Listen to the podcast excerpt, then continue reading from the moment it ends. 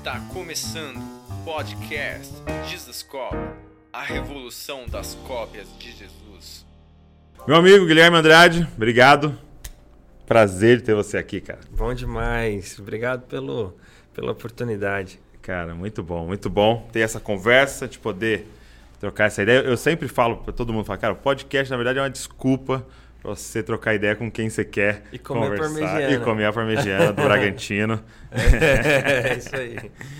Cara, eu sempre que eu trago alguém pela primeira vez, assim, eu gosto muito de saber é, como é que você teve o um encontro com Jesus, como é que foi a sua conversão. Você, você já vem de uma família, tradição uhum. cristã já? É, eu brinco que eu não encontrei Jesus, é ele que me encontrou, porque eu que estava perdido, né? Exato. e assim, eu nasci é, no que o pessoal chama de berço cristão. No uhum. meu caso, só o berço, que era cristão só. mesmo. Então, assim, eu lembro que eu aceitei Jesus logo cedo, né? Mas Jesus só me aceitou mesmo de um tempo para cá. Foi, foi mais ou menos, eu tinha uns 15 anos, assim. É, e foi um processo gradual, assim. Foi um processo, eu não me recordo exatamente do dia especificamente, mas teve uma experiência que foi muito marcante para mim, que foi no YouTube, é, ouvindo um sermão traduzido do Spurgeon. Do Spurgeon. É, e aí é, parece-me que todas as histórias é, que eu já ouvia de Jesus Cristo fizeram sentido, assim. Foi quando eu entendi de fato o caráter jurídico da cruz de Cristo. E aí eu entendi o que significa de fato o Jesus ter morrido no meu lugar, assim. Então eu, eu, eu, gosto de dizer que eu não tive um, uma experiência de conversão assim singular assim. Uhum. Eu fui me convertendo, né? O, de, o Espírito Santo foi me convertendo. É, mas eu vim de uma família, é, pai pastor, meu avô pastor. É mesmo? É, batistas, né? Batistão, assim, de cantar a música do cantor cristão, aquela coisa toda. E eu fui pastor batista. De, de onde? É, qual cidade? Então, eu nasci em Mogi das Cruzes, mas eu fui criado em Suzano. Suzano. Ali na, no alto do Tietê, né?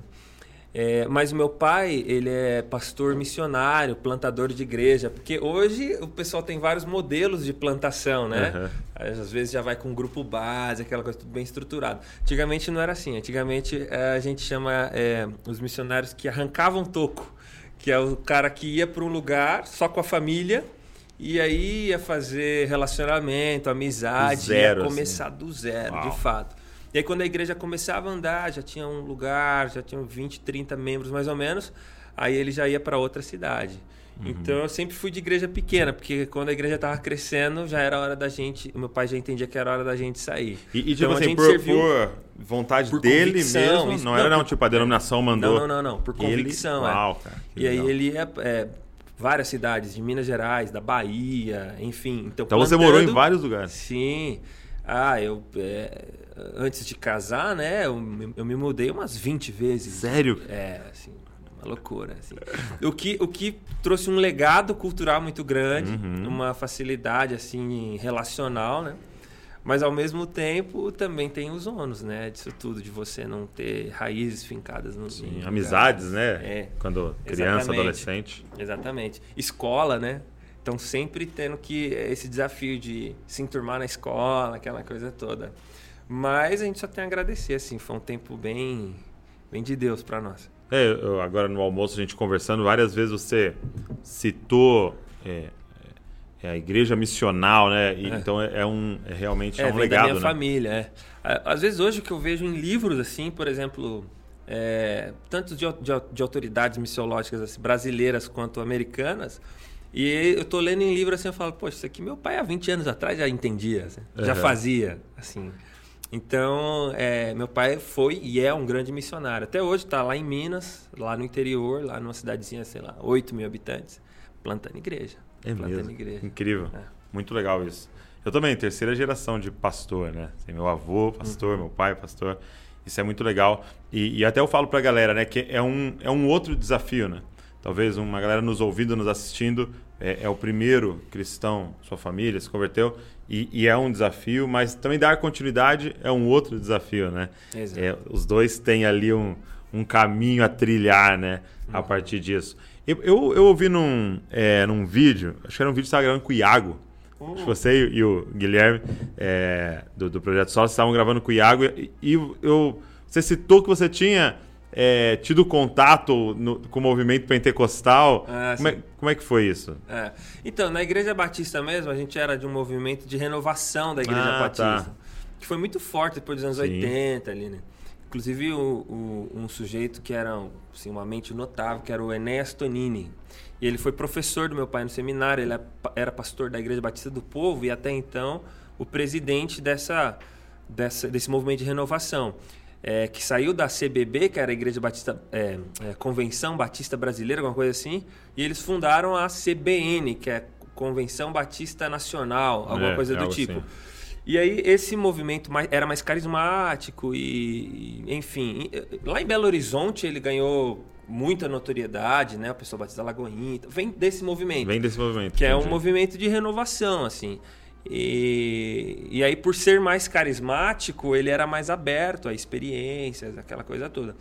Então, é, é, óbvio que ela foi uma brincadeira, né? Uhum. Mas é, a, gente, a gente acabou vivendo num contexto, principalmente na minha infância, onde a igreja que nós éramos, que nós participávamos, ela era uma igreja bem carismática. Era, era. É, graças a Deus, assim, era uma igreja bem carismática. Que era buscar os dons do dons espírito. espirituais, tá. isso. É. Legal, falava nunca sobre foi, isso. Nunca foi muito, nunca foi muito, assim, pelo menos não explicitamente, a questão assim de cura e tal, nunca fez mercado em cima disso. Uhum, uhum. Mas era uma igreja que buscava bastante essa, essa renovação espiritual. Tanto que é, é, nessa época as igrejas eram divididas. Porque até então não utilizava o, o termo neopentecostal. Não.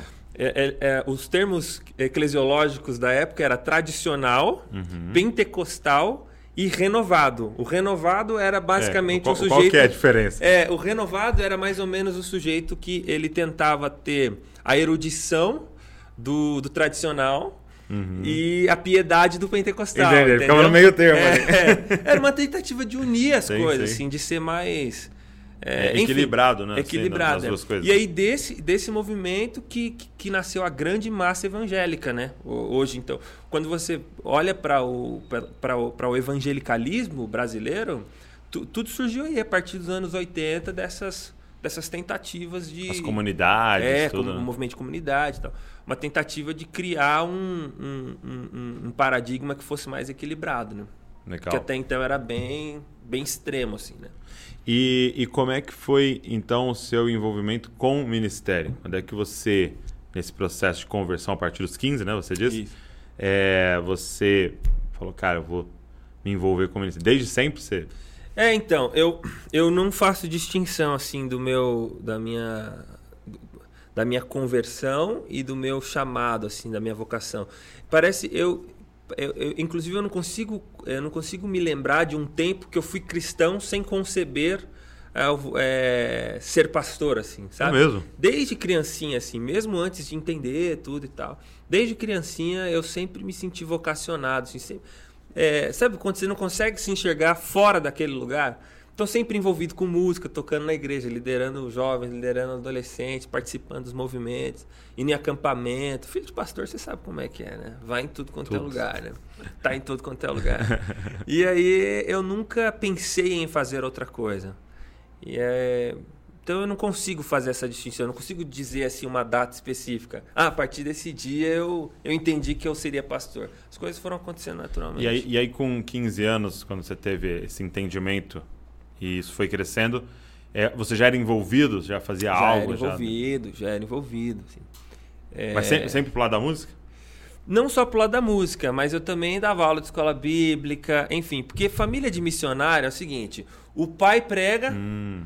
A mãe fica lá dando panfleto na porta, chamando pessoas, entendeu? Então o filho tocava, minha irmã cantava. Aí meu pai vinha para o banco para participar do louvor.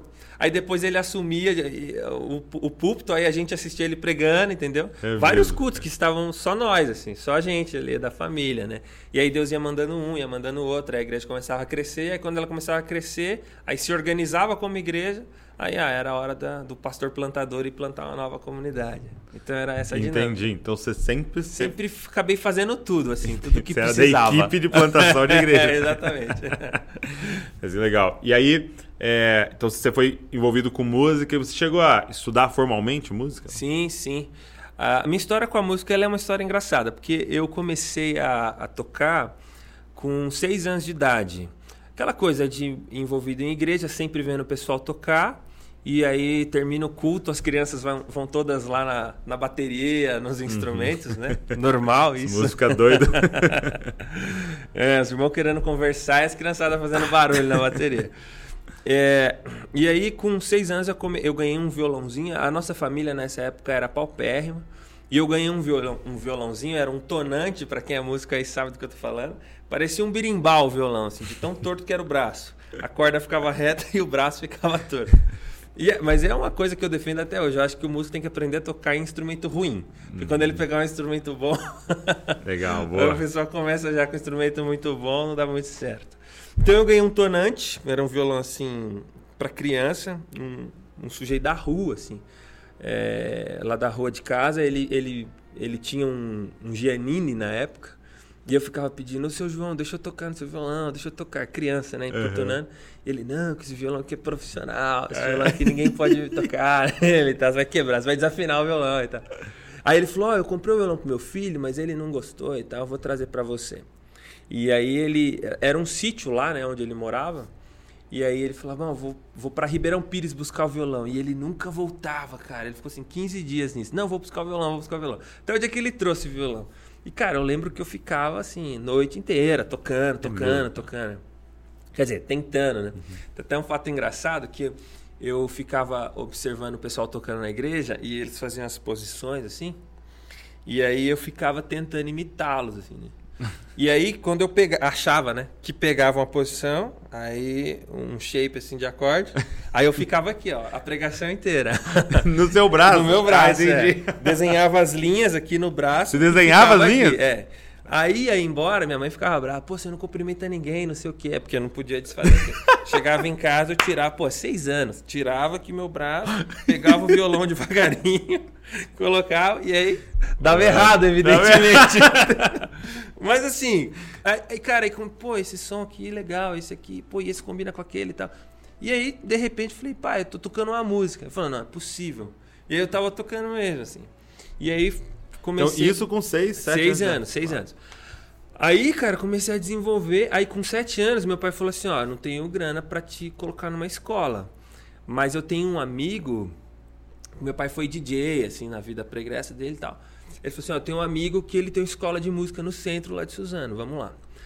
Aí, pelo menos, ele te dá um método, uma revistinha, né? Uhum. Na época era revistinha. E você, sei lá, tenta, ou te dá uma dica, enfim. Aí a gente foi lá. Aí esse cara, quando ele me viu tocando, ele falou assim, cara, é impressionante, você é, precisa estudar aqui. Na época era, eu lembro como se fosse hoje, 60 reais o mês. Pô, mas a gente tá falando de 1999, o salário mínimo era, sei lá, o quê, 180, sei lá, era metade de um salário, de um terço de um salário, uma Imagina, coisa assim. 500 conto hoje. É, meu pai, pô, é impossível, né? Aí ele falou assim, não, não, você não tá entendendo, tô te dando uma bolsa pra você estudar aqui. Aí eu estudei lá dois anos. E aí que eu aprendi campo harmônico, aquela coisa, pô, com sete anos. Quando eu tinha nove anos, ele falou assim, ô, ô Gui, é o seguinte, o nome dele é Adão, cara, por quem eu tenho profunda admiração e gratidão até hoje. Ele falou assim, ô Gui, é o seguinte, tem uma escola, tem uma universidade em São Paulo que eles pegam crianças. É bem difícil o teste para entrar lá, mas se você, você pode entrar, eu acho que você tem capacidade, então eu vou te, te ajudar você se inscrever lá.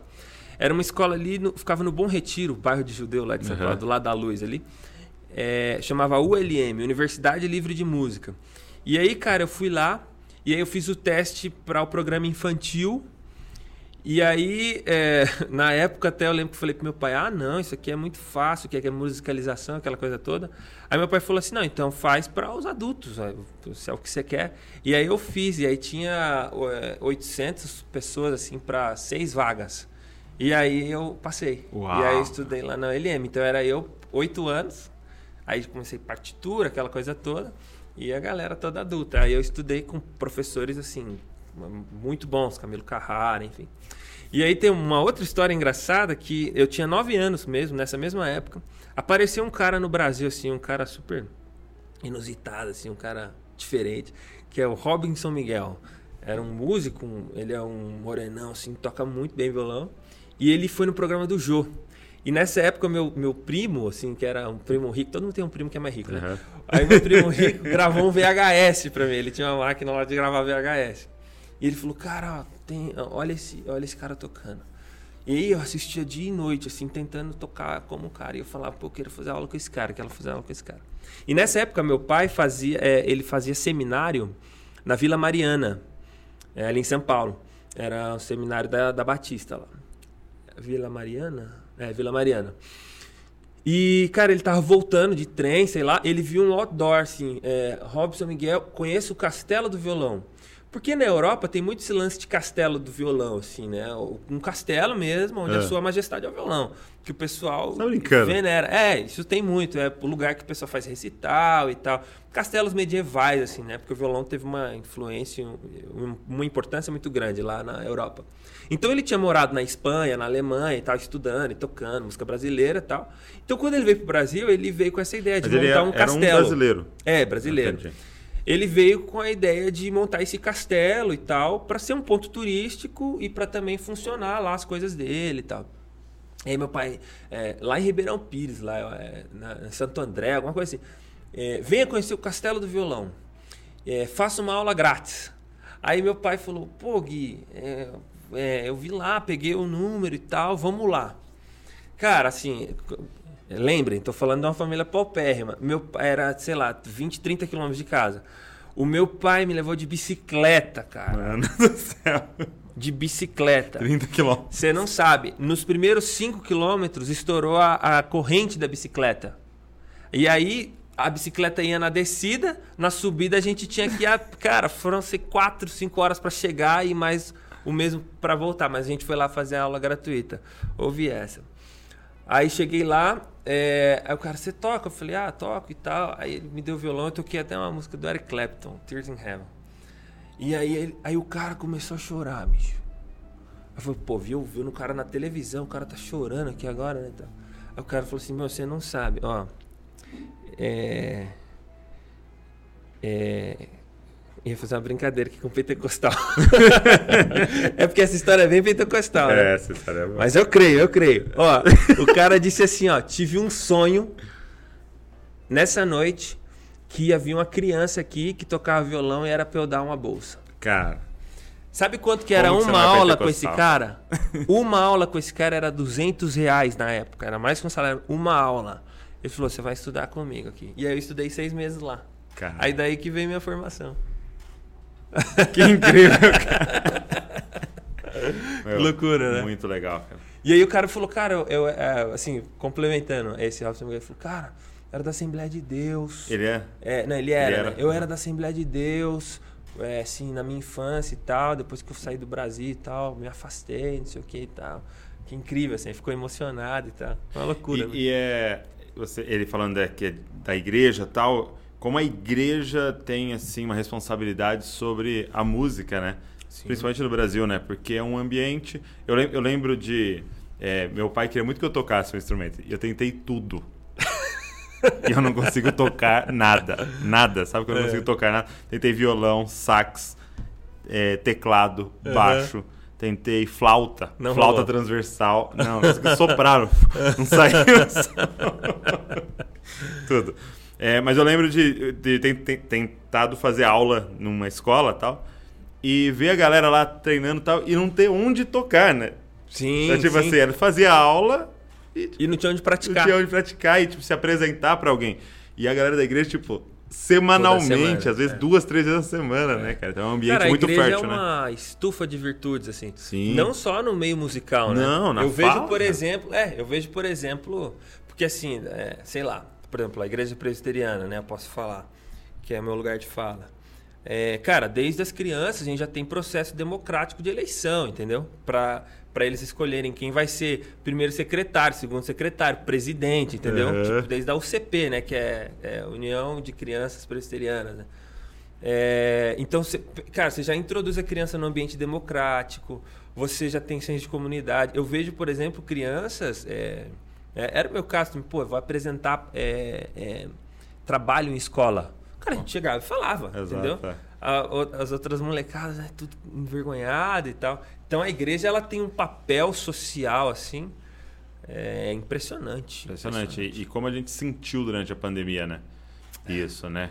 Quando tirou da gente essa parte do, do encontrar, do falar, do tocar e tal, como é. foi, como a gente percebeu quão vital é e até mesmo para a sociedade, né? Não, não uhum. só para a gente. É, mas como é que você é, termina então na presbiteriana, né? Com essa história uhum. toda do seu pai, da Batista e tal. Como é que você vai para a presbiteriana? É, eu fui ordenado pastor batista e aí quando eu fui ordenado fui convidado para uma igreja para ser pastor. Você fez seminário batista? Não, eu não fiz seminário. Aí é uma outra história longa também. A gente é, pode contar ela depois.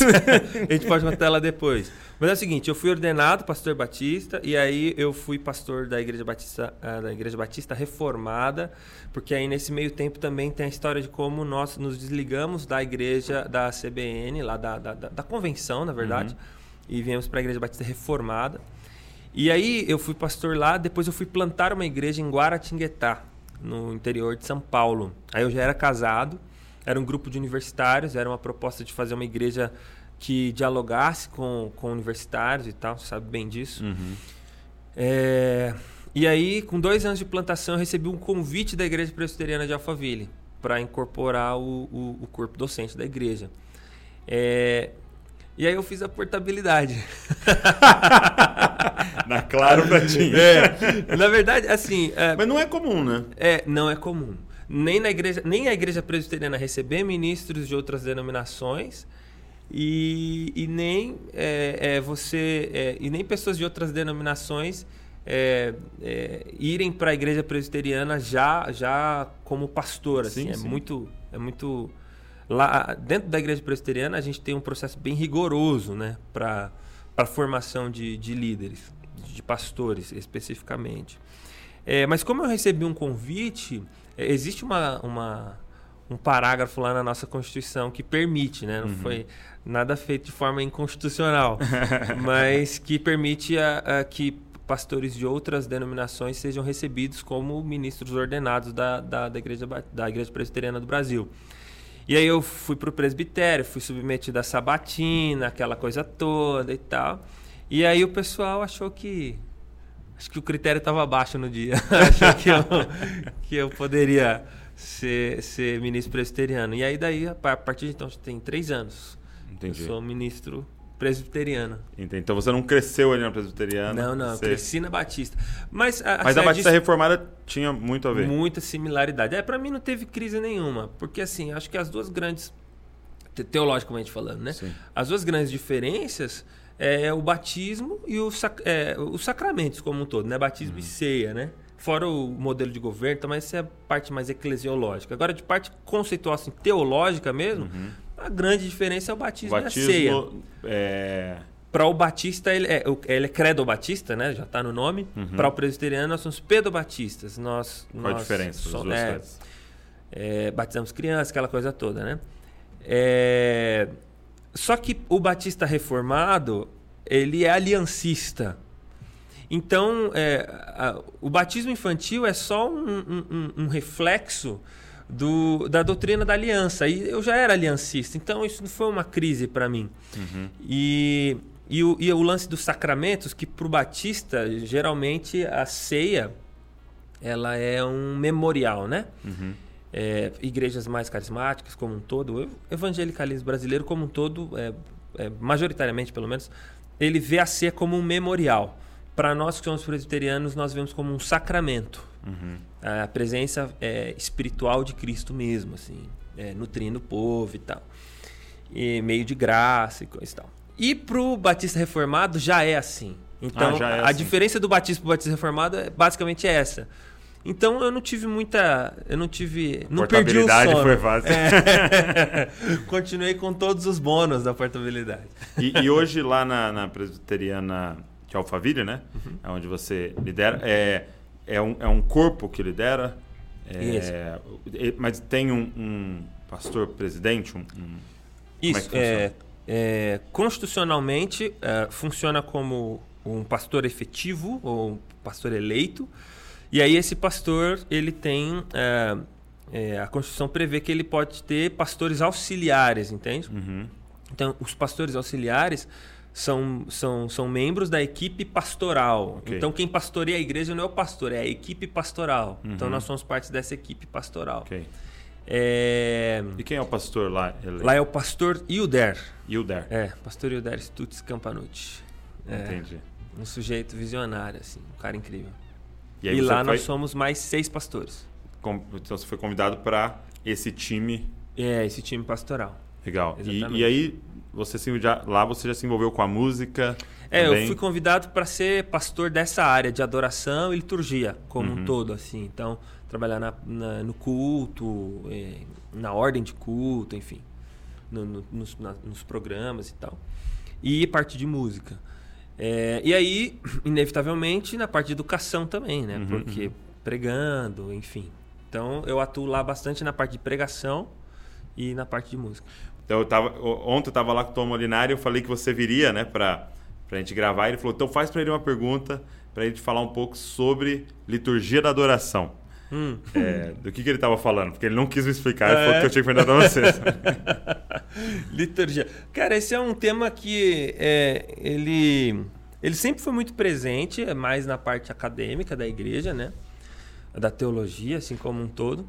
Mas parece que ele desceu agora para o campo popular. Assim. Tem muita gente falando de liturgia, né? Uhum, Liturgia. O uhum. que que é liturgia, né? Bati aqui sem querer. O que que é liturgia? É...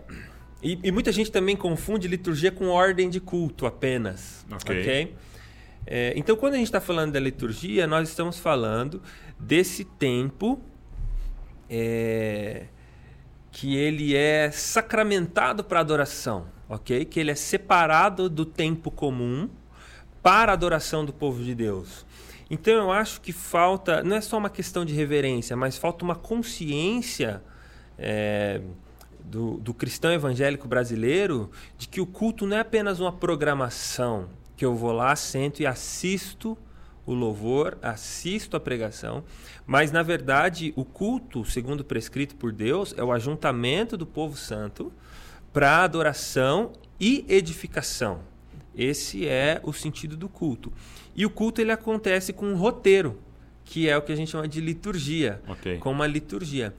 E, e eu acho que nós do Projeto Sola acabamos ficando assim como pivô um pouco, assim, meio, que mediador, moderador dessa discussão toda, porque o nome do nosso disco é Homem Litúrgico. Uhum. O que, que significa o homem litúrgico? A, a, a gente entende que a definição, assim, a, a antropologia bíblica define o homem é, não como, por exemplo, as nossas noções mais modernas de que o homem é um homo sapiens, que o que distingue o homem dos outros animais é a sapiência, Uhum. né?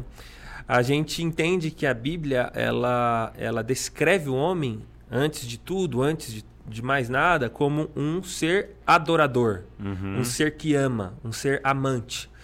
É, por quê? Porque ele é imagem e semelhança do próprio Deus.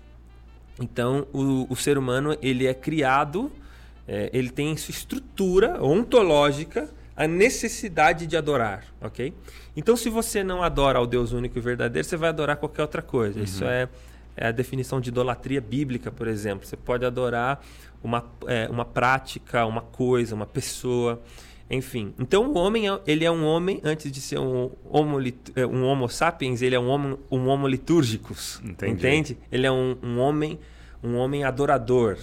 E aí, ah, é, recentemente, ah, recentemente, assim, é, 10 anos para cá, é, um sujeito muito importante nessa discussão chamado James Smith, Uhum. ele começou a escrever muitos textos e muitos livros sobre isso, né?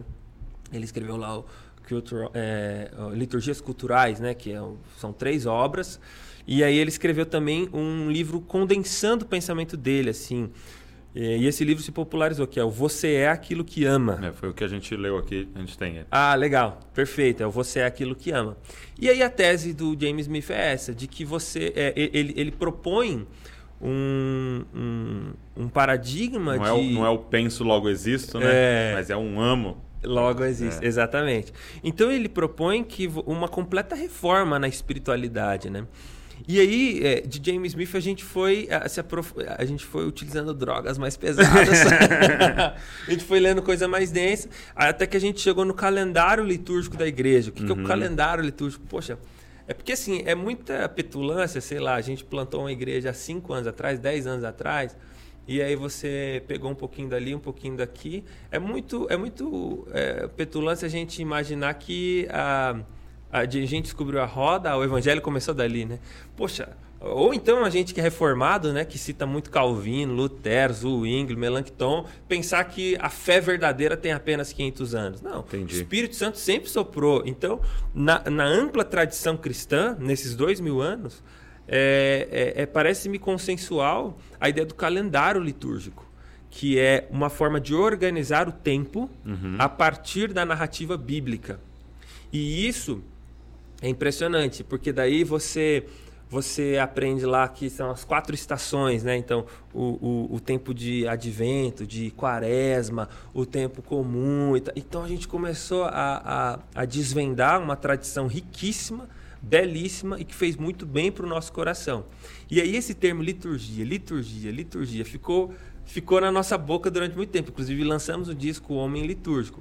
Então, ah, basicamente, é, nessa ideia do James Smith, todas as nossas ações elas são rituais litúrgicos. A gente está adorando alguma coisa enquanto a gente está fazendo qualquer coisa. Então, quando a gente está comendo, quando a gente está no shopping, ele usa a figura do shopping. É, né? como um grande templo. De mamon, né? É. o templo de mamon e tal. É, tem culto, tem dízimo. É, né? Exatamente, tem culto, tem sacerdote, tem dízimo, tem tudo. Então é como se fosse uma religião.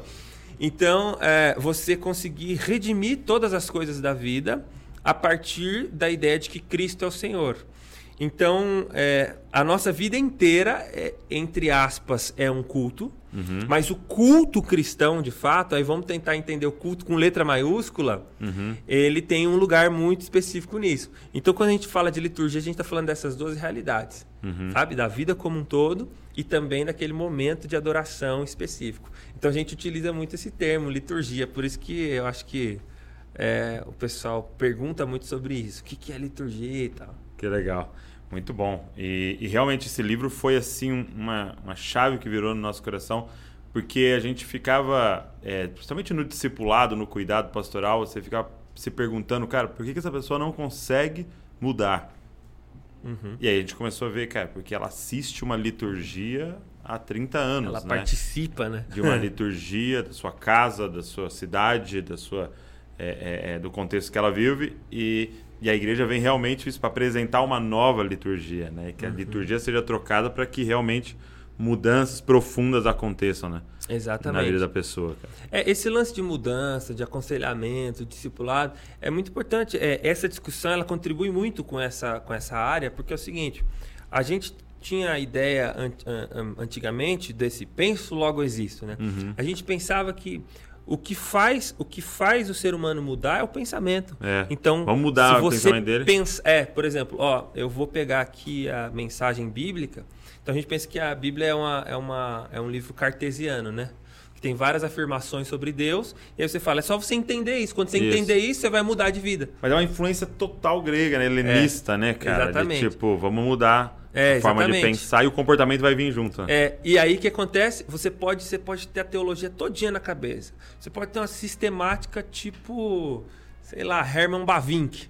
Uhum. E ainda assim você viver como um perverso. É. Então o que muda o ser humano não é, a, não é o pensamento. Aí o tempo vai passando, aí vem um sujeito muito importante na filosofia, que é o Nietzsche, né?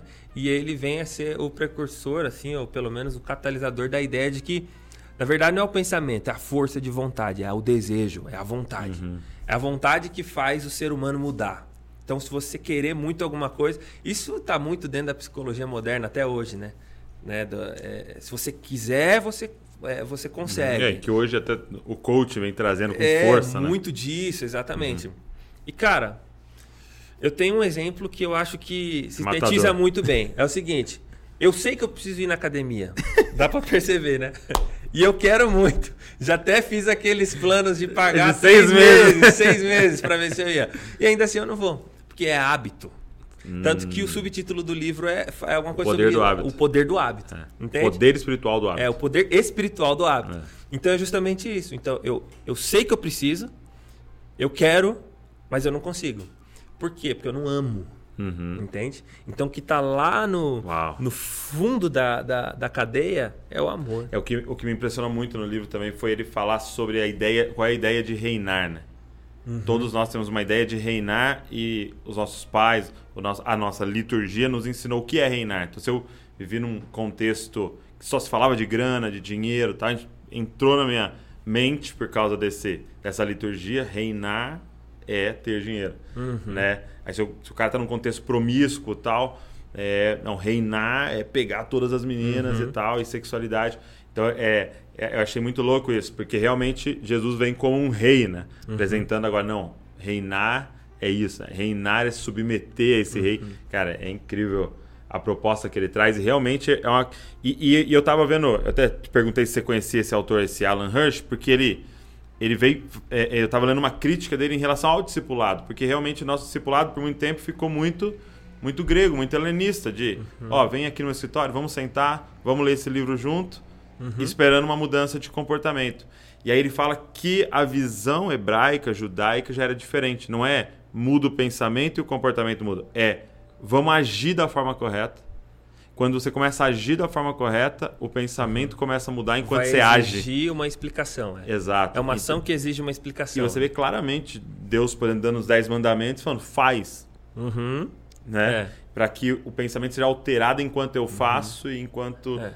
Meu, é muito louco A isso. própria história bíblica ela é uma história, o que a gente chama de metanarrativa. ou de, é, alguns autores, é, é, como Kevin Van Hooser, por exemplo, ele trabalha a ideia de teodrama, de que a, a, a escritura ela é um drama, ela é uma narrativa Uhum. e ela é engraçado. Você pensa que o, o Gênesis ele começa com a criação do mundo e o Apocalipse termina com a criação do novo mundo. Uhum.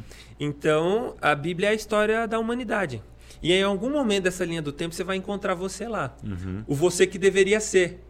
E aí, quando o você que não é quem deveria ser, caído, desse lado de cada eternidade, encontra quem você deveria ser em Cristo, aí a, bi- a- a história começa a te puxar para a história, o protagonista começa a incluir um coadjuvante na história para que você se torne quem você deveria ser, quem você foi projetado para ser.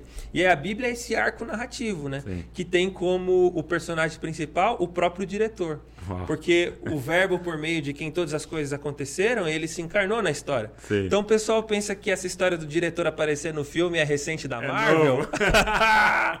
Não sabem de nada. Jesus Cristo já está aí para dizer isso aí. Verdade. Então, é, é, a Bíblia, ela não é, ela, ela não é uma, um monte de, de afirmações carte- cartesianas. Exato. Deus é amor, Deus é justiça, Deus é bondade, Deus é isso, Deus é aquilo. tá? Não, a Bíblia é... Senta aí, deixa eu te contar uma história. E aí, é, em participando da história e em assistindo a história, e ela é um livro de arquétipos, que aquelas histórias são, na verdade, também a história de todos nós, você começa a se perceber dentro da história, e aí você começa a perceber quem Deus é. Então, quem Deus é? Deus, ele se revela na história. Então, você entende quem Deus é porque, por, é, é, por inferência a, a, a narrativa. Então você vai vendo como Deus trata Abraão, como Deus trata Isaac, aí você vai percebendo, ah, Deus é assim, ah, Deus é assado. Então Deus vai se descortinando, ele vai se revelando progressivamente, né? Não é uma cartilha moral, Exato. sabe? É uma notícia, né? É, uma exatamente. história. Isso é muito lindo, cara. E como é que você citou o, o projeto Sola, né? E eu acho que é o, projeto que tornou você mais conhecido junto com o Guilherme. Como é que nasceu o projeto Sola? Como é que você conheceu o outro Guilherme? É. Cara, o Gui também veio da música, ele tinha, um- ele tinha uma banda, uma banda solo dele. É, e, e um amigo nosso em comum fez um festival na cidade de Guaratinguetá. Ele fez um festival de rock, chamava Esperança Rock Festival. Ele tinha uma banda, então a banda dele era tocar. Aí ele conhecia o Yamarino, ele chamou o Yamarino para tocar com a banda dele. O Yamarino foi lá de Campinas para tocar com a banda dele. E ele chamou a minha banda, que eu tinha uma banda de rock na época também, para tocar. Então as três bandas iam fazer uma noite de rock lá. E, e para eu não lembro exatamente, mas era acho que para arrecadar recursos para alguma ONG, alguma coisa do tipo. E eu conheci o Guilherme nesse dia. E aí a gente começou a conversar, a gente virou amigo. Na época, ainda pelo Facebook, a gente começou a conversar. E ele falou assim: escuta, eu tenho algumas músicas, cara, que são mais congregacionais, são uma música mais feita para a igreja e que não combina, não cabe no meu repertório da minha banda, porque a minha banda são outros temas e tal. E eu falei assim, cara, engraçado que eu também tenho umas músicas que eu fiz para tocar na minha igreja local que eu também não consigo gravar ela com a, com a minha. É, não consigo gravar essas canções com a minha banda. Aí me mostra aí a sua. Ele me mostrou Redenção que até hoje acho que é uma das mais famosas do solo. E aí eu mostrei Isaías 53 para ele. Uau. Falei assim, cara, vem aqui para casa pra gente gravar isso. Eu tinha um estúdio em casa. Ele chegou de ônibus na época, assim, com um monte de instrumento, banjo.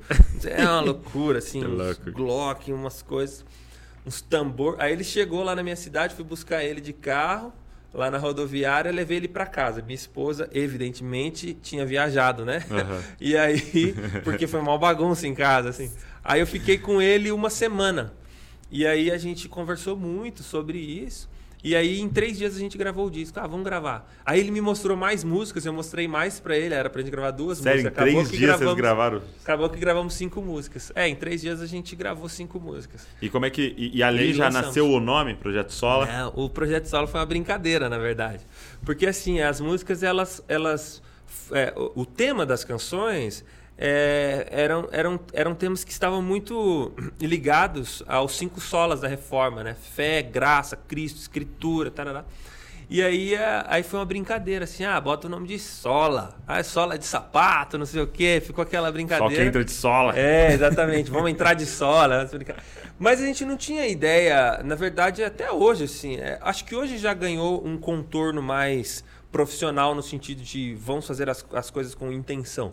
Mas na época, é, não tinha intenção de montar uma banda, de viajar, de tocar, de fazer disso é, é um trabalho de fato. Uhum. Não tinha. Na verdade, a gente gravou brincando e a gente ia distribuir para os nossos amigos. Olha aí que a gente fez, ouve aí. E era bem experimental.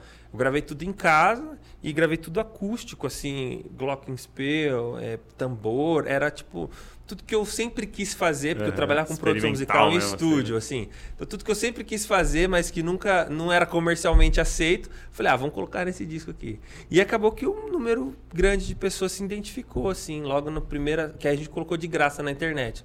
Logo na primeira semana foram 5 mil downloads. E aí começou, aí veio um, um convite para tocar num festival, na época o Rock no Vale. Uhum. E aí eu falei, não, sim, aceitei. Aí depois que eu aceitei que eu pensei, cara, como que eu vou tocar essas músicas ao vivo? Aí que surgiu o formato da banda para tocar ao vivo e tal. Então a gente foi reagindo assim, sabe? A gente não foi muito intencional no começo, a gente foi reagindo. Acabou que a coisa tomou proporções que a gente nem imaginava assim, né? E, e hoje, assim, com mais intencionalidade, qual que você entende que é a missão assim do Projeto Sol? Cara, a gente sempre usa um, uma frase que sintetiza a, a, o nosso propósito, que é glorificar a Cristo e edificar a igreja. Então a gente faz isso através de canções que são bíblicas e cristocêntricas. Então tem duas formas de fazer uma canção bíblica. Ou você pega o texto ipsis literis, literalmente, e coloca música nele, e você canta o texto. Ou então você, com muito labor exegético, com muita hermenêutica, com muito cuidado histórico, você interpreta o texto. E aí você faz uma canção de uma interpretação ortodoxa, fiel à história da igreja, aquela coisa toda, aquele texto, entende? Então a gente faz música dessas duas formas. Então as nossas músicas são texto literalmente cantado ou uma interpretação fiel de um texto bíblico, entende? Entendi. E a gente entende que dessa forma, eh, a gente entende que Deus ele já proveu o material litúrgico. A matéria-prima. Entende? Uhum. É, então, e cara, sabe que eu aprendi isso com um cara que nem, que nem canta música gospel, que foi com o Bono, do YouTube. Eu, eu lembro dele numa entrevista, ele falou assim, ah, poxa, o pessoal que é cristão é, é, é, não, não tem nem como disputar, né? Porque eles já têm a Bíblia, que já tem toda a poesia possível, então é só abrir lá e cantar. Uau! E aí eu pensei assim, poxa, nem isso a gente faz. Poxa vida! e nem isso a gente está fazendo, né, aqui no Brasil. É tipo, Deus, tive uma ideia melhor. É, tipo isso. É, e é, não, assim, eu, eu entendo e respeito o pessoal, mas é que às vezes é uma música que nasce muito da experiência, né? Uhum. Então, ah, Jesus, você é isso, tá? Mas por que, que você está falando que Jesus é aquilo? Porque você acha, porque você sentiu. Não, Jesus é quem ele mesmo disse que ele é, né? Que está lá na Escritura. Então é melhor a gente ficar circunscrito àquilo que Deus disse a respeito dele mesmo. Bem mais seguro, né? É, a gente tem certeza que é verdade. É, então, com base nisso que você está falando, é, todo ministro de louvor deveria ser teólogo? Deveria. Inclusive, esse, essa distinção de ministro de louvor é uma coisa recente, né? Ah, é? É, é por exemplo, na, no movimento da, da inologia, se você for, for, for estudar a fundo, pesquisar a fundo, você vai ver que a maioria dos hinos foram escritos por, por pastores. Então, eram pastores que escreviam. Se você pegar, por exemplo, como que a música se desenvolveu na época da Reforma, Calvino e tal, em Genebra, você vai ver que é, tanto a metrificação de salmos quanto pro, propostas de músicas assim contemporâneo, contemporâneas, mas que, que tinham um, um, material explicitamente ortodoxo, eram construídas por pastores, por lideranças teológicas. E aí o, o, o, os músicos, eles apenas colocavam melodia nisso. Tanto que em muitos hinos, você que veio de, uma, de um, de um universo que o pessoal acho que usava muito a harpa cristã. Uhum. Então você tinha lá é, é, letra tal, e melodia tal. Então era um cara que fazia a letra e outro cara que fazia a melodia. Hum. Então é meio que no sentido de que o pastor que que, que provia o, a inologia, né? Lutero mesmo não. escreveu, né? É, Lutero escreveu muitas músicas, né? Lutero tinha uma formação em música hum. antes da formação teológica. É, e, e, e, hoje não, né? Hoje faz essa tem, distinção, né? É, hoje se faz distinção. E uma coisa que me incomoda muito é, isso tem mudado, graças a Deus. Assim, a gente tem orado muito por isso. Mas uma coisa que me incomodou muito durante um tempo é que com a, o advento do, do, da música gospel começou a surgir muito cantor, é, o, o, artista, assim, sabe, no singular. Porque você teve uma época aqui no Brasil que as músicas eram feitas por igrejas. Sim. Então você tinha lá a comunidade de Nilópolis, uhum. comunidade Zona Sul, Sim. Bíblica da Paz, Batista da Lagoinha. Eram igrejas que faziam músicas. É. E aí outras igrejas utilizavam-se dessas músicas. Aí depois começou a surgir uma galera que é a pessoa, fulano de tal, ciclana de tal, e aí mais o artista mesmo, né? E nenhuma crítica a isso. Mas às vezes você não sabe de qual igreja que o cara é, para quem que o cara presta conta, porque o cara começou com um ministério itinerante, ele acabou que ele não fincou raízes nenhuma, nenhuma, nenhuma igreja, não prestou contas a uma liderança. E aí eu acho extremamente danoso, danoso essa, esse movimento. Perigoso tanto para a igreja como um todo, quanto para a própria vida espiritual desse, desse artista que acaba ficando itinerante. Sim. É, eu até coloquei no, no Instagram que você viria e eu pedi para a galera mandar algumas perguntas, né? E, e uma pessoa perguntou aqui é, quais eram as suas influências musicais, Legal. né? Assim, musicais? Musicais. Legal. Ainda bem que foi no Instagram, né, que você colocou, porque eu tenho medo de pergunta que vem do Twitter. É, do Twitter é mais perigoso.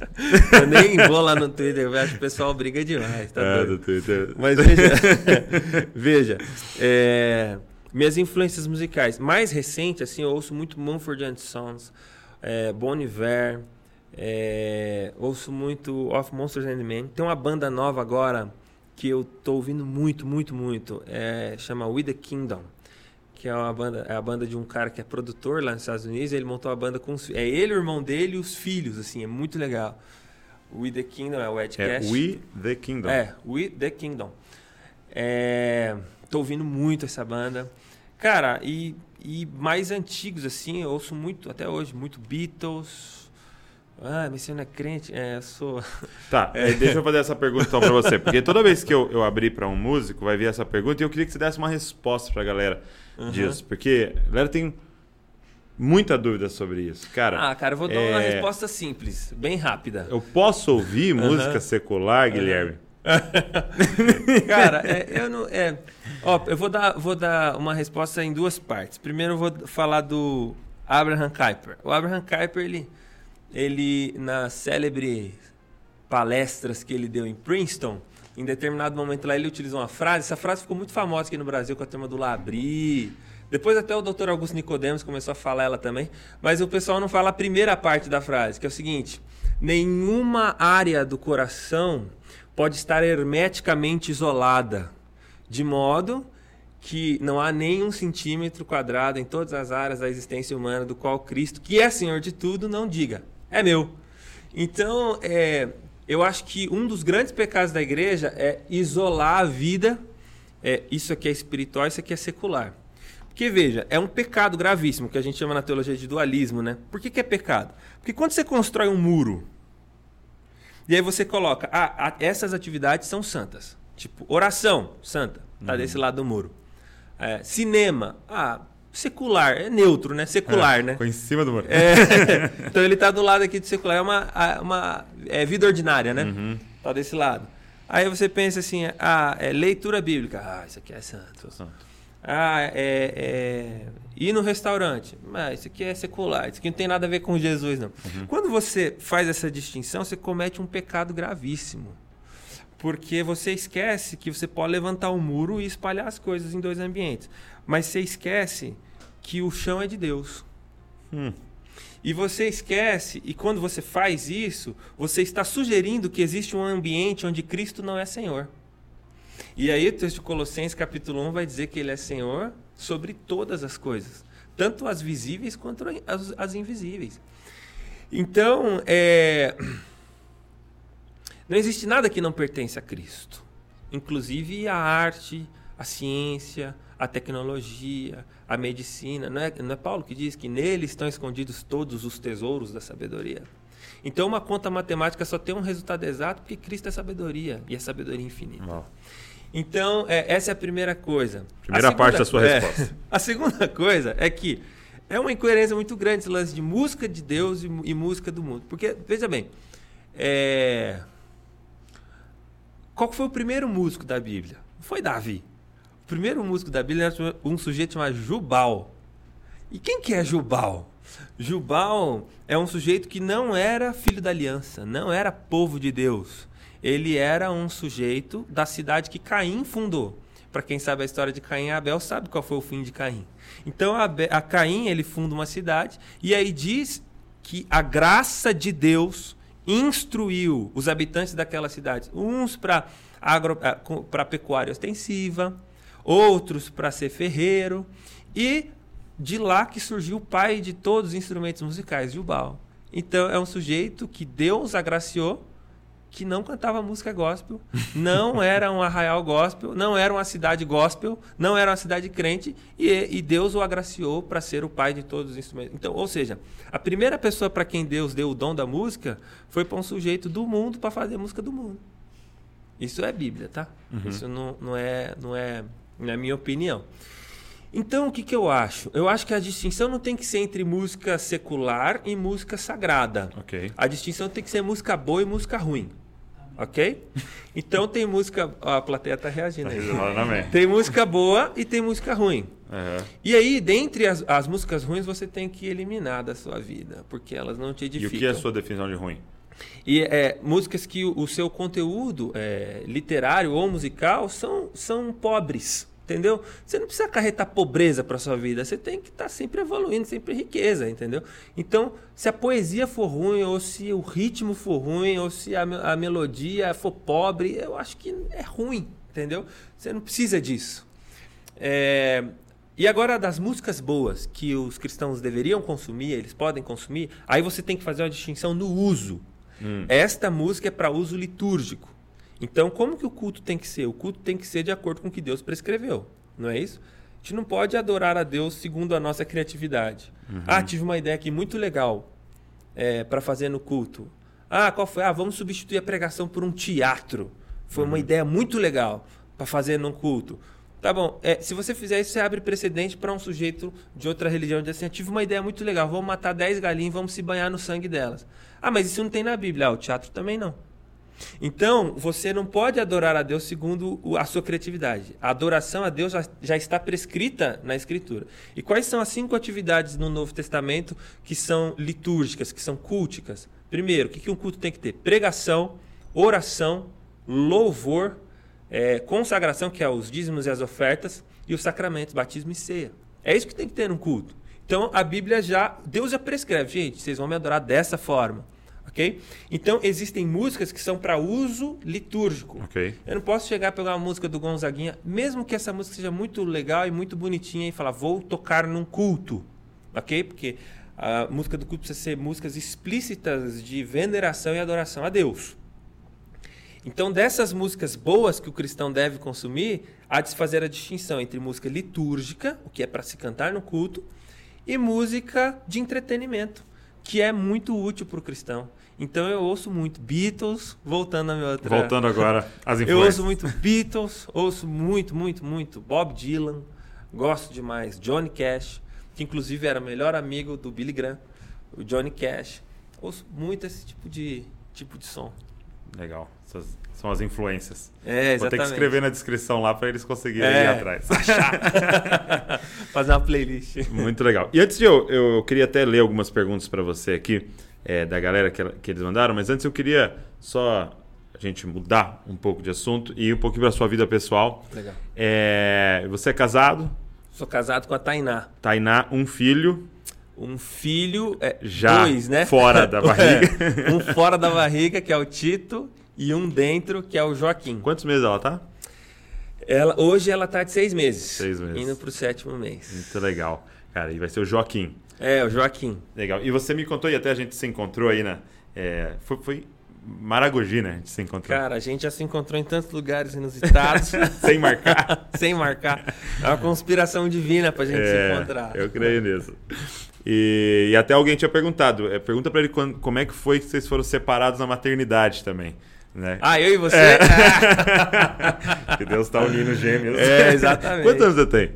Cara, eu tenho 27. 27. Não, perdão, 28. Olha Fiz aí. 28 agora no Natal. É. É que foi recém-feito, aí eu tô confundindo ainda. Legal. Tenho 32, então não, não é. tem como ser gêmeo. Mas eu acho que é o estereótipo, que é, é o óculos e a barba é. e o cabelinho, né? E, cabelinho é e a cor também, de moreno, né? É, e aí lá você. A gente teve um tempinho uhum. trocar ideia e você me contou que seu filho tá no Spectrum. Né? Isso, e, e ele foi diagnosticado com uhum. autismo. E eu queria saber um pouco assim, como é que foi é, receber essa notícia, como é que vocês descobriram, chegaram até essa notícia, até para é, poder compartilhar com pais que talvez Sim. estejam vivendo isso. Cara, ter um filho no espectro autista é um desafio, mas é uma alegria. Eu sempre falo isso para minha esposa, falo para ele, inclusive, falo assim, se eu pudesse escolher ser pai 100 vezes de novo, eu seria pai, é, o seu pai 100 vezes de novo, porque assim é um desafio muito grande, mas é, traz lições assim absurdamente inspiradoras. É, evidentemente, quando a gente soube, quando a gente recebeu a notícia, a gente identificou que o comportamento dele era um pouco atípico. A gente foi atrás de profissionais da é, neurologia e tal. E quando a gente recebeu a notícia, a gente ficou extremamente assustado. Quanto né? tempo ele tinha?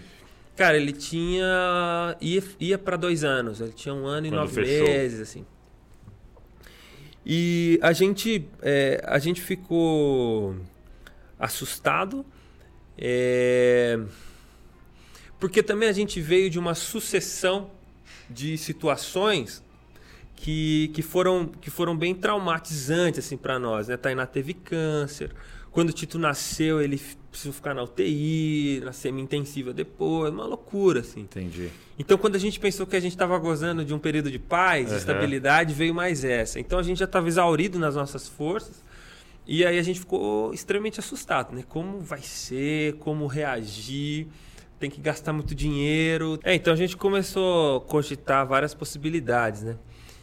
É, mas uma, uma coisa que consolou muito a gente foi é, a gente lendo a respeito, enfim, uma coisa que consolou muita gente, o nosso coração, assim, foi o fato de que é, dentro da antropologia bíblica você você entende que Deus ele cria cada ser humano dotado de, de, de habilidades é, que vão corroborar para que ele exerça a vocação dele. Eu creio nisso. Então, é, então como a gente estava conversando, sei lá, de repente teu filho é muito teimoso e é um desafio para o pai, né, lidar com, com uma criança muito teimosa. Uhum. Mas entenda que isso é uma característica que, que redim, eh, sendo, em sendo redimido em Cristo, se tornará persistência, entende? Então, é, a gente decidiu assim encarar a condição ao contrário de muitos pais também que ficam tentando sublimar, esconder ou negar, a gente é, decidiu assim encarar de peito aberto a situação e vamos fazer o nosso melhor para que todos os, os ônus dessa condição sejam atenuados e que todos os bônus dessa condição sejam acentuados e que Deus use para a glória dele. Então ele tem um hiperfoco em letras, em números. Assim, então, com dois anos ele já lia, já escrevia e tal. Então eu aproveito que a memória dele é muito boa, então ele já sabe de cor catecismo, vários textos bíblicos, então eu vou estimulando ele. Como a memória dele é muito boa, então ele fala Salmo 23, Salmo 91, todo de cor, parará, parará, parará. Catecismo infantil, fala tudo. Então a gente, é, como eu disse, é um desafio, é, mas é uma aventura ao mesmo tempo. Assim. Glória a Deus. Cara. É. Tudo é, no fim termina em glória para o nome dele, para Cristo ser formado em você, na Tainá, né? Sem dúvida nenhuma. É... E, e, eu lembro, você chegou a assistir aquele filme Soul? Eu não, eu não vi ainda. Não viu? Então é. não vou te dar os spoilers. É. Deixa, deixa. você vê lá. Tem é um pouco daquilo. Muito ah, bom. Ah, vou assistir. E um pouco do que você falou, assim, de disso que a Bíblia fala, de a, a criança não é essa folha em branco que você, como Sim. pai, vai imprimir o que você quiser. Uhum. Ela vem com uhum. um, um, propósito de Deus pré-definido aí, porque é. é. filho de Deus, filha Exatamente. de Deus. Né? E o nosso desafio é entender profeticamente, ter discernimento, falar, cara, o que, que Deus quer dessa é. criança que ele confiou, né? Porque você vê, é, é, é, é Jesus é um filho adotivo, né? É uhum. de José, né? E aí eu vi uma pregação uma vez de um pastor dizendo, falando, cara, todos os nossos filhos são filhos adotivos, né? Porque é filhos de Deus que ele falou, e aí, vamos fazer isso juntos, uhum. né? Exato. Muito bom. E, eu deixa eu fazer algumas perguntas para você. Hum que a galera mandou, porque eu vi que tinha umas muito legais aqui. Algumas não, mas tinha umas muito legais. É... Uma, uma coisa que apareceu várias vezes é como é que funciona o seu processo de criatividade, de composição, assim, como é que uhum. tem, tem, um processo ou é cada vez de um jeito? Cara, cada vez de um jeito, é. assim, de, de, composição especificamente, é, às vezes eu faço a melodia primeiro, a letra depois, às vezes é uma coisa encomendada do tipo assim, é, eu quero fazer uma música sobre determinado texto. Ah, eu quero rola fazer isso também. Sobre... Rola. E às vezes é aquele negócio do tipo, sei lá, é... Tô no banheiro tomando banho, aí tive um insight, poxa, vou fazer uma música. E aí já vem um refrão e tal. E aí às vezes eu gravo num gravadorzinho. É, então às vezes é insight. É, mas assim, eu sou da, eu sou da, da escola é que eu acho que o artista não tem que ficar esperando essa inspiração, sabe? Tem ah, que é? sentar todo dia e escrever e tentar e, e aí uma hora sai, né? Eu acho que perguntaram isso para eu não me recordo exatamente, mas perguntaram isso para algum maestro assim, escritor e tal. Cara, como que você conseguiu escrever essa sinfonia e tal? E ele respondeu: "Ah, porque as outras as outras 999 não ficaram tão boas". Uhum, entende? Uhum. Então não é assim uma coisa sei lá, né? Um, ver uma luz no quarto e aí você escreve Zé 53. Né? Não acontece isso, você tem que ficar lá e. Então eu sou muito dessa escola. E aí tem dois processos de criação, que é o da música de composição e depois eu também faço os arranjos, né, do solo. Uhum. Eu faço a produção musical de todas as músicas do solo. Então a gente tenta deixar isso assim entre a gente então eu que, eu que faço essa parte. E aí é, é um outro processo também de, cara, como que vai ser uh, os instrumentos, a instrumentação de cada música. E a gente procura com a música não, não utilizar o critério comercial, assim, sabe? Tipo, ah, esse ritmo, Isso essa é música, esse som vai vender. É, não, a gente pensa muito é, em como uh, a gente vai conseguir emoldurar essa poesia aqui, esse, esse conteúdo com, com, uma, com uma música que vai, que vai corroborar para essa mensagem. Uhum, entende? Entendi. Então tem várias coisas. Também você, comunique, é, né? Ela é, também comunica. É, vou, vou dar um, um exemplo, acho que esse eu nunca contei para ninguém. Mas tem uma música do Homem Litur chama Entre Nós, que ela começa assim com uma guitarra e aí depois vai entrando um baixo, uma bateria, um teclado, então ela vai vai acontecendo assim. Aí todo mundo tocando junto no ponto alto. E aí depois quando chega no final vai saindo também um por um, até ficar só a guitarra de novo e tal. E por que isso? Porque é uma música sobre o caminho de Emaús. Então, o pessoal, ele, eles, os dois discípulos, eles se encontram com Cristo e eles vão. É, é, a, a, Escritura diz que e Cristo, desde o Antigo Testamento, vai mostrando quem ele é progressivamente, uhum. entendeu? E aí a música chega. Então, o que, que, é, que, que eu tentei fazer com os instrumentos? Apresentando. E, e é, tipo, Uau. ia entrando cada coisa, entendeu? Para que no ápice, quando eles descubram que é Jesus no partir do pão, né? Aí diz que Jesus some. Então todos os instrumentos saem de novo. E aí fica só a guitarra, de, sabe? Então, uhum. essas coisas eu acho super interessante, assim, porque talvez daqui 50 anos um Alguém... cara vai falar: Ué, era isso? Entendeu? Agora todo mundo vai fazer. É, é nessa música, mas tem vários easter eggs. Tem vários easter eggs. então, assim, então a gente tem um, um cuidado grande de, assim, é, de fazer a coisa. Então, é, a criatividade precisa precisa estar em dia, assim, todo dia escutando novas referências, pensando coisas. Legal. E trabalhando mesmo. É, eu, eu, trabalhei um tempo de designer gráfico e é realmente isso, cara. Tipo, alguns projetos são inspiração, outros projetos são trabalho, método. Uhum. Você aprendeu como que faz ali, né?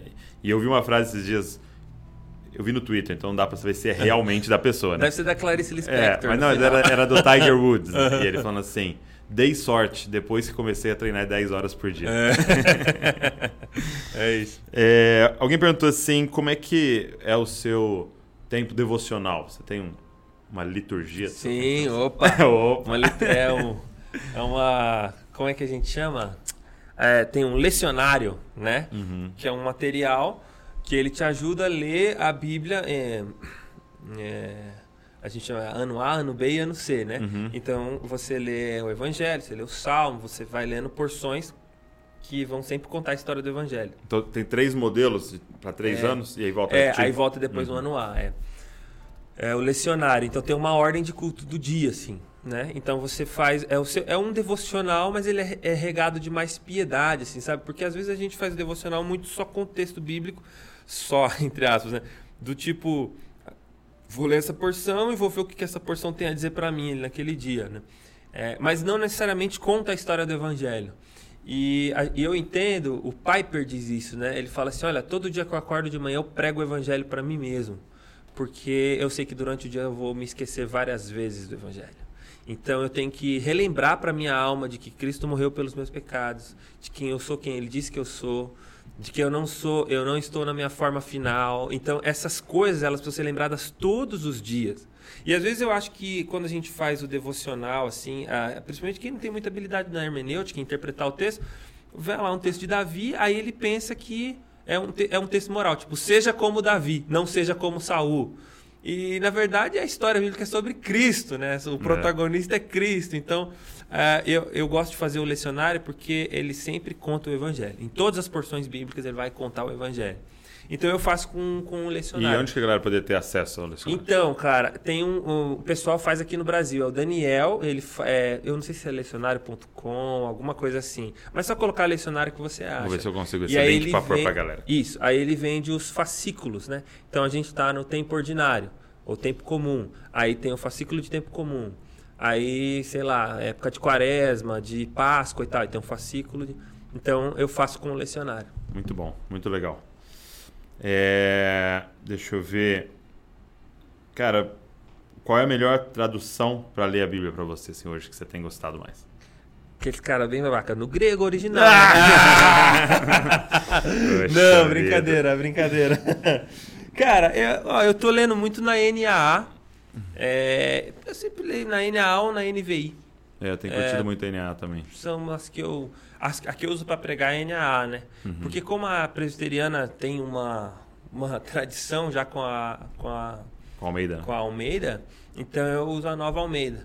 E, e, gosto muito da NVI. Acho a NVI muito feliz em algumas escolhas que eu acho cruciais, principalmente no livro de Tiago. Então, para mim, a tradução da NVI é muito é impecável no livro de Tiago, principalmente, que é um texto difícil de traduzir. É... Perguntaram assim, se houve algum, em algum momento uma resistência da IPB com a banda, com o projeto Sola? Não, cara. A, a presbiteriana sempre foi, a, a igreja como um todo sempre foi a, a denominação que mais abraçou assim o projeto Sola, né? Evidentemente, a igreja presbiteriana, como todas as denominações que são muito grandes, ela tem algumas alas, né? a gente ainda é bem católico no sentido de conseguir unir bem todas, a, todas as alas da igreja presbiteriana, mas tem uma ala, por exemplo, que é da salmodia exclusiva, que são pessoas que acreditam que no culto só pode cantar os salmos, de fato, assim. Então, eles acham que o solo é muito legal, muito útil para você ouvir na tua casa, no seu no tempo devocional, no teu carro, mas no culto não. Uhum. Mas a gente nunca sofreu crítica, nem resistência. Não, a, Acho que acredito que não, pelo menos não que eu me lembre. não que chegou até você. É, não que chegou até mim. Alguém perguntou, fez uma pergunta eu não quero nem que você responda ela mesmo, mas eu quero puxar um assunto que perguntou: Jesus é de esquerda ou é de direita? Olha só. Por quê? mas eu quero que você responda até outra. É, como é que vocês lidam com essa questão política? Vocês quem é? IPB é... ou eu? Vamos falar eu? Pode ser você? Pode Beleza. ser eu. É, porque você também está é. num, lugar, num local específico, né? Mas você. É. Cara, é. Direita e esquerda, isso é engraçado, né? Essas nomenclaturas só empobrecem né? a, a discussão, é. né? É, mas eu vou explicar para você o que eu penso. Jesus não é nem de direita nem de esquerda. Ah, Ele é ambidestro. é, essa é frase de Twitter. É né? Twitter, né? Twitter é mas a questão é a seguinte: a gente tem que entender que toda ideologia política ela, ela, ela nasce ela nasce de um arcabouço é, cristão, religioso. O que, que é isso? Toda religião ou toda fé, ela nasce de três, de três coisas, de três pontos. Primeiro, você precisa ter um mal. Depois, você precisa ter um redentor, é o sujeito que vai vencer esse mal. E aí você tem a redenção, que é o mundo sem esse mal e com a ingerência desse redentor. Toda religião funciona assim. Entendi. Estamos numa condição, tem uma divindade que vai arrumar os males que a gente está vivendo e a gente vai para uma outra condição que, de acordo com o conselho, com a sabedoria dessa divindade, vai promover para nós um mundo bom, uhum. ok? Livre mundo. desse mal. Toda religião se baseia nesse tripé. A esquerda é uma religião. Por quê? Porque tem um mal. Qual que é o mal na esquerda? O mal da esquerda é a propriedade privada.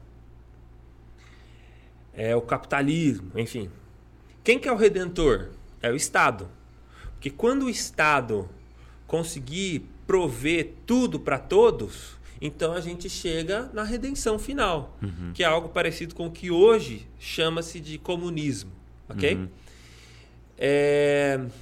Então Jesus não pode ser de esquerda. Porque o mal que a esquerda identifica não é o mesmo mal que Jesus identifica. O redentor que a esquerda identifica não é o mesmo redentor que Cristo identifica. E a redenção que a esquerda propõe e promete não é a redenção que Cristo promete. Ah, então que Jesus é de direita. Não, também. Porque a direita também é uma religião. Sim. Qual que é o mal na ideologia de direita? O mal é o Estado.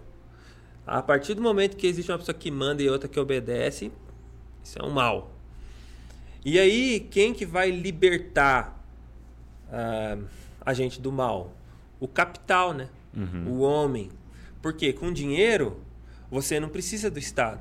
Uhum. Com dinheiro, você provê para você a sua saúde, você prover a sua educação, você vai precisar de escola do Estado, vai precisar de saúde do Estado, vai precisar de Bolsa Família do Estado, você vai independer do Estado. Você vai ter se, a tal liberdade. É, e se todos os homens fossem inteligentes e ricos e bem educados, não precisava de Estado. Não precisava de ninguém para legislar, porque todo mundo saberia o seu próprio lugar. Você não ia ter, você não ia ter é, você não ia precisar botar seu, seu vizinho na justiça por causa de som alto. Por quê? Ambos iriam ouvir uma música clássica. Entendeu? Ambos iriam é, ficar a três horas na frente de uma pintura renascentista. Entendeu? Então, o, o, o, dinheiro e a educação clássica, o conservadorismo, que voltou com muita força agora, né? Ele vai gerar um modelo de homem que vai independer do Estado. E qual que é a redenção? É o, sei lá, o liberalismo, o anarcocapitalismo. Quando você, eh, para fazer um, um, negócio comigo, você não precisa do Estado Essa aqui mediação. mediando, entendeu? Porque nós vamos saber lidar com a questão. Agora, na fé cristã, o que é o mal? Hum. É o pecado. Quem é o redentor? É Jesus. E qual é a redenção? O novo céu e a nova terra. Então, se você fizesse um experimento social e pegasse 10 famílias comunistas, colocassem eles numa ilha para viver lá, quando você chegasse daqui 10 anos, eles iam ser uma sociedade completamente perversa, eles iam ter criado uma religião, ia ter, ia ter completamente perverso. Se você pegasse 10 famílias de direita, botasse numa sociedade para viver e voltasse lá depois de 10 anos, ia ter um monte de pecado, ia ser uma sociedade completamente perversa. Porque o problema é o pecado. Entende? Sim. Então o cristão, ele tem que ser ateu político. O cristão, ele não pode esperar nada da política. Isso não significa que o cristão não deve se envolver com a política. Uhum. O cristão tem responsabilidades sociais, isso é mandato, é ordem de Deus. Sim. Mas o cristão é ateu político. Porque se ele é devoto de Jesus, ele não pode ser devoto de mais nenhuma ideologia. Uau. Um ateu político. Exato. Então, vamos, acho que a gente pode encerrar com essa. Boa. Acho que foi boa. Vou fazer aqui, ó, toque. muito bom, meu amigo. Obrigado, viu? Por esse tempo tão precioso aqui. Eu tenho certeza que a galera foi muito abençoada aqui. Amém. Esse tempo. Bom demais. Obrigado, cara, mais uma vez pelo convite. Quero voltar para assistir o jogo do Bragantino. Isso, contra o Palmeiras. O Braga vai dar uma É, surra nele. Quem sabe? Não tá difícil. Não tá difícil, né? Gente, obrigado por você que ficou aqui nesse tempo com a gente. Deus abençoe muito vocês. E não se esqueçam, cara. Vocês são cópias de Jesus. Valeu. Legal. Pode ser? Então, antes de eu encerrar, você. É... Ah, vamos fazer essa pergunta. A plateia tá pedindo pra eu perguntar aqui pra você quais são os projetos que estão por vir. Tem algo É, no legal. forno aí? Não sei se você pode falar, Cara, a gente né? acabou de lançar o Homem Litúrgico e a gente lançou também, agora em 2021, um filme do Projeto Sola. Cara, eu assisti. Então assistam aí o nosso filme. Ficou muito é... bonito. É, você chegou a ver? Aham. Legal, legal. Então a gente lançou o nosso filme. E agora a gente tem alguns projetos para esse ano, mas que alguns deles eu não posso falar, mas acho que eu vou falar um que é a, a, tour do Homem Litúrgico, que estava marcada para o ano passado, Uhum. que foi remanejada para esse ano. Ela acontecerá, Yes. graças ao bom Deus, pelo menos ao que tudo indica. Aham. E nós faremos também uma série de vídeos com as músicas do Homem Litúrgico. Então tem bastante coisa aí pela frente. Legal. E a galera que quiser conhecer mais do Projeto Sola e Uhum. sobre você também, onde que eles podem encontrar pra seguir lá? Cara, o Instagram do Projeto Sola, que é arroba Projeto Sola. O meu, que é arroba o Guilherme Andrade. Então lá você encontra é, link para ir para todos os lugares. YouTube, enfim, Legal. Spotify. Vou deixar na descrição pra vocês aqui, pra vocês entrarem e acompanharem. Vai ser muito edificante pra vocês. Edificando a igreja, glorificando É, Cristo. glori- Glorificar a Cristo e edificar a igreja, é isso É aí. isso aí, muito bom. Deus abençoe vocês, não se esqueçam, vocês são cópias de Jesus. Valeu.